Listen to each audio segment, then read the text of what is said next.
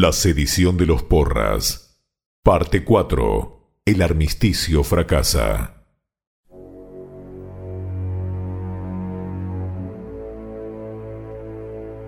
Los dos jóvenes oficiales contaron con lujo de detalles el resultado de la expedición, demostrándole en su narración una sinceridad exaltada que agradeció mucho el almirante.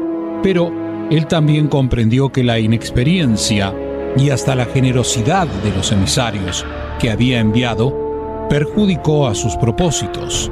Los rebeldes, capitaneados por los hermanos Porras, se dirigían a Santo Domingo a fin de ver al gobernador Obando y a pedir su indulto, a pedir su protección. El capitán Francisco de Porras sabía que Colón no se quedaría de brazos cruzados. Si la negociación no funcionaba, ahora lo haría la espada y estaría en manos ya no de dos jóvenes oficiales sin experiencia, sino del adelantado Bartolomé Colón. Bartolomé, nosotros no merecemos la honra de continuar lo que nos encomendó el almirante. Hemos descubierto nuestra ineptitud. Martín, tú y Mateo vendrán conmigo a buscar al enemigo, a los rebeldes, y pelearemos codo a codo. Cuenta con eso, Bartolomé. Estaremos a tu lado para pelear.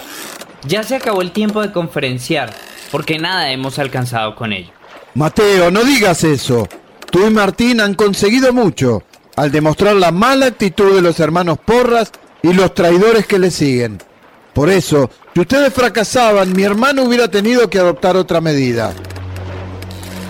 El almirante no tuvo más remedio que apelar a la fuerza. Esta vez le indicó al adelantado, a su hermano Bartolomé, que castigara a los hermanos Porras por su posición de rebelarse contra él, desobedeciendo sus órdenes y no aceptando la posibilidad de un indulto donde se olvidaría de lo ocurrido. Además, el almirante le indicó que volvieran y depusieran las armas, aceptando su autoridad. Cristóbal, no te preocupes, yo iré a traerte en persona al capitán Francisco de Porras y a su hermano, para que te pidan perdón por la insurrección que han realizado. Colón le recomendó a Bartolomé que el uso de la fuerza fuera el último recurso frente a los rebeldes. En definitiva, actuaron así por desesperación. El adelantado convocó a 50 hombres de los que quedaban, algunos estaban enfermos, heridos o eran muy jóvenes y no tenían experiencia si entraban en combate. Entre los oficiales que lo acompañaron estaba el capitán Pedro de Terreros. En cambio, se quedan escoltando a Colón el contramaestre Antón Donato y el maestre Ambrosio Sánchez. Antes de partir, el adelantado los reunió sobre la cubierta de la Bermuda y les dijo, Quiero pedirles un esfuerzo más. Sé que están cansados, agotados, que se sienten decepcionados y defraudados. Pero debemos ir a buscar al capitán Francisco de Porras y a su hermano Diego, porque están haciendo estragos en su camino. Le dicen a los nativos que es mi hermano, el almirante, quien les ordenó realizar esos infames atropellos. El adelantado partió a la mañana, temprano, junto al capitán Pedro de Terreros y 50 hombres. Algunos estaban heridos, otros enfermos, pero necesitaban poner fin al atropello que el capitán Francisco de Porras estaba haciendo en las aldeas que sorteaba a su paso. Si no tomaban esta determinación, los nativos arremeterían contra ellos para darles muerte. Al llegar el mediodía, a pesar del estado de las fuerzas del adelantado, habían ya logrado acortar camino y estaban a pocos kilómetros del campamento rebelde. Preocupado, el contramaestre de la carabela La Vizcaína, Martín de Fuenterrabia, le pregunta a Bartolomé. Bartolomé, ¿crees que Porras se entregará? Martín, estoy convencido que ese cabrón no lo hará. Además, no fue una buena idea la de mi hermano que un loco fuera a buscar a otro.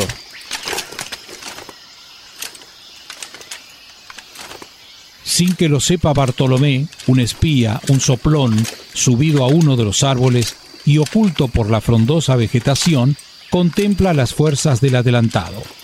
Una vez que éste se alejó, da aviso al capitán Francisco de Porras, quien exclamó, ¿Qué dices?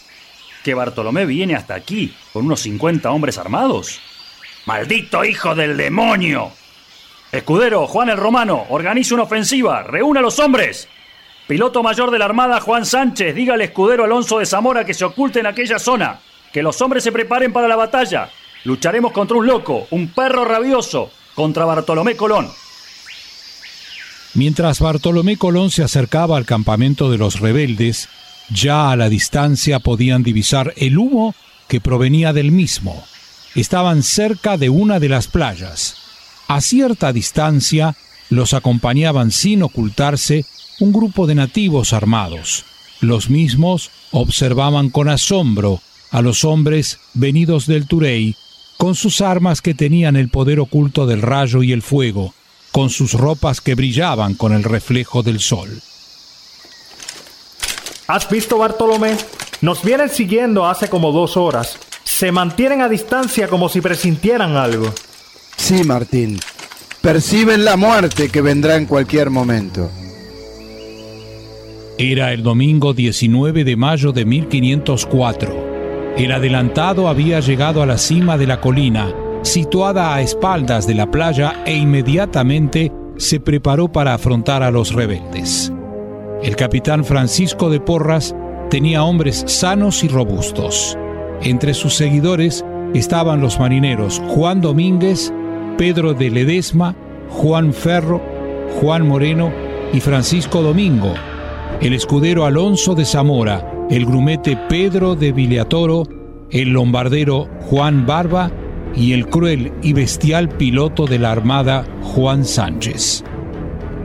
Los invito a que hagamos una pausa, que nos detengamos aquí.